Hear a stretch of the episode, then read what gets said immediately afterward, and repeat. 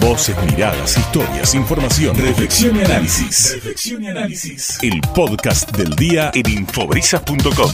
Bueno, hablábamos de la relación del presente con la historia y qué mejor que hablar con una historiadora em, y además con alguien que hizo una tesis doctoral sobre el tema que estamos tratando hoy. Estamos hablando de Camila Perochena, rosarina ella, eh, doctora en Historia por la Universidad de Buenos Aires, máster en Ciencia Política por la Universidad de Torcuato de Itela, profesora también de esa casa de estudios, y mm, hizo una, una tesis doctoral y además se publicó hace poquito también en formato libro, esta relación de Cristina Fernández con la historia, con el pasado, eh, como también una manera de controlar la narrativa del presente, ¿no? Eh, esto lo digo yo, esto último. Eh, Camila Perochena nos atiende esta mañana. Gracias, Camila. Buen día, Fabricio Sota, Mariano García desde Radio Brisas. Buen día, Fabricio y Mariano. Muchas gracias por la invitación. Y lo que dijiste vos está muy bien porque es lo que trato de decir en el libro. Así que, así que estás encaminadísimo.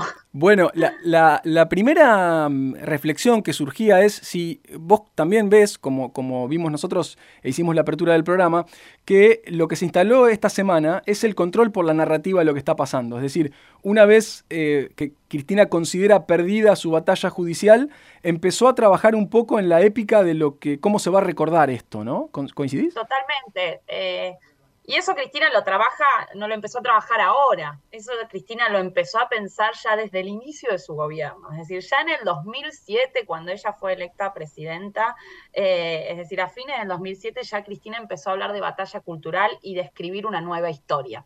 Y a partir de ese momento ella dio más o menos en, durante toda su presidencia 1590 discursos. En el 51% ella habló de historia. Es decir, en, más de la mitad de sus discursos ella se refería al pasado, creó nuevos monumentos, eh, creó nuevos museos, escenificó la historia en el espacio público, capaz recuerdan fiestas del 25 de mayo, el Bicentenario, las fiestas por la vuelta obligado o por el Día de los Derechos Humanos, es decir, se escenificaba el pasado en el espacio público, eh, se hacían programas de televisión relacionados con la historia, entonces la historia siempre estuvo muy presente y estuvo muy presente yo iría con distintos objetivos. Uno es el que ustedes dicen, ¿no? Como eh, ver qué lugar va a ocupar el kirchnerismo y ella misma principalmente a lo largo de los 200 años de historia argentina, es decir, en la narrativa, la larga narrativa de la historia argentina, cómo van a ser interpretados los actos de su propio gobierno, es decir, en el futuro, ¿no? en, la, en la memoria de, los que vendrán,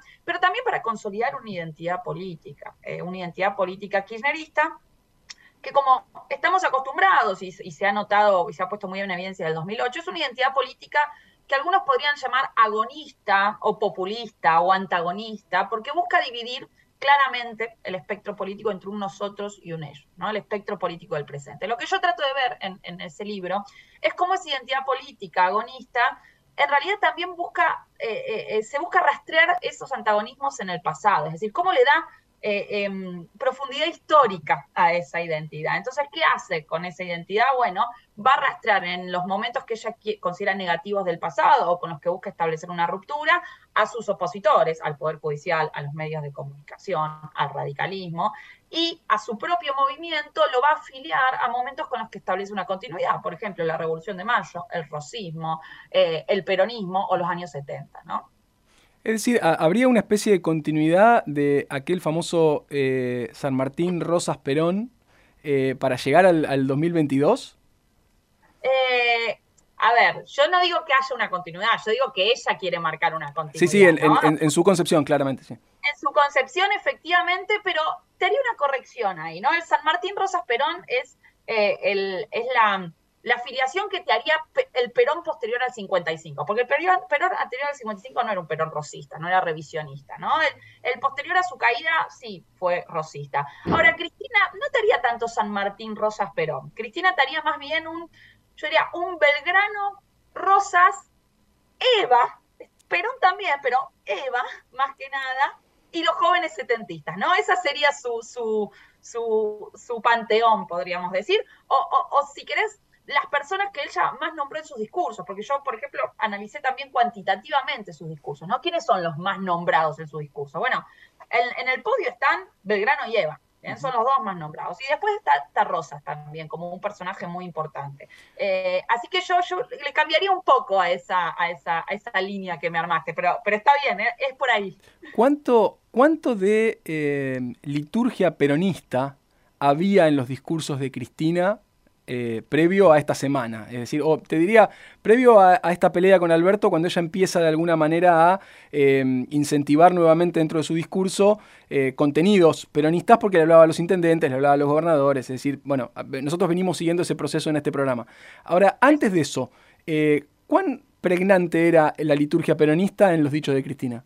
A ver, es la tradición peronista y otra cosa es la liturgia. Yo diría lo siguiente, eh, el recuerdo del peronismo y de la tradición peronista siempre fue muy oscilante en Cristina, es decir, está, pero se recordó el peronismo de diferentes maneras y, lo que ustedes están planteando está muy bien, porque yo creo que esos cambios en la forma en que Cristina recordó el peronismo están muy relacionados con cómo ella se llevó en cada momento de su gobierno con el PJ, es decir, con el partido, con el peronismo más ortodoxo, ¿no? Kirchnerista, y con los sindicatos, ¿no? Entonces, ah, hubo una época de más acercamiento entre el 2008 y el 2010, es decir, entre el conflicto con el campo y antes de que muera Néstor Kirchner, en el cual hay una, una una versión más peronista, más peronizada de Cristina. Y posterior al 2010, posterior a la muerte de Néstor Kirchner, empiezan las peleas más claras con los sindicatos, está la decisión del peronismo con masa por un lado, digo, donde hay una tensión mucho más grande entre el kirchnerismo y el peronismo más ortodoxo.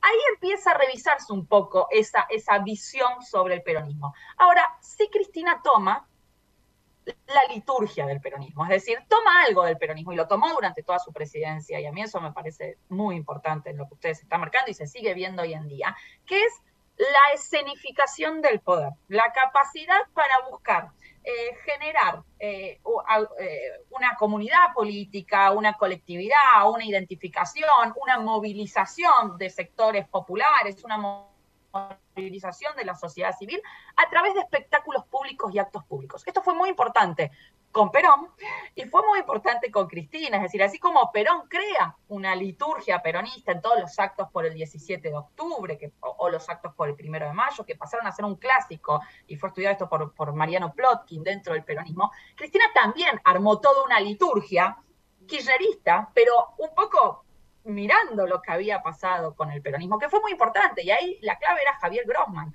Javier Grossman fue el que escenificó, el, que, el, presidente de, la unidad ejecutora del Bicentenario, el que armó todos los espectáculos públicos de Cristina. Yo lo entrevisté para, para la tesis y para el libro, y, y Grossman me decía, bueno, yo cuando me planteo un acto pienso en las tres E tengo que armar un relato épico, ético y estético. Es decir, él dice, cada vez que Cristina se sube a un escenario, cada vez que eh, voy a armar un desfile como el desfile del Bicentenario, quiero que la gente sienta un mensaje épico, ¿no? Y esto lo podemos ver acá cuando, cuando se están haciendo todos estos actos, todos estos discursos eh, eh, en relación con, el, con la judicialización del caso de Cristina. Hay todo una movilización de argumentos épicos, éticos, y estéticos, ¿no? Incluso eh, ese primer discurso que ella da frente a Comodoro Pi, em, eh, creo que fue en el 2017, fue la primera vez que ella habla después de públicamente, estaba todo cuidadosamente preparado, ¿no? Para, para lograr transmitir y movilizar a la acción a quienes estaban, eh, a quienes estaban mirando. Entonces, yo diría que del peronismo toma esa, esa, esa importancia que el peronismo le dio a la liturgia y por liturgia entiendo a los rituales públicos, ¿no? A los actos públicos. ¿Cómo te va, Camila? Buenos días. Mariano te saluda. Eh, Sabés que te escuchaba y estaba pensando en la figura de Raúl Apol, ¿no? que fue tan importante para, para la construcción del relato eh, peronista, con aquello desde si existió o no, viste, todavía se sigue polemizando, aquella movilización del 17 de octubre, bueno, y, todo lo demás. Eh, te propongo hacer un ejercicio un poco improbable, ¿no? como si fuese un recuerdo del futuro. ¿Vos cómo, cómo crees que puede llegar a a, reaccionar la gente en función de la construcción que está dando Cristina eh, Fernández de Kirchner eh, en función de su entorno o de cómo quiere ser vista en la historia. ¿Vos te imaginás que, está haciendo su comunicación en este relato histórico efectivo a futuro para ella?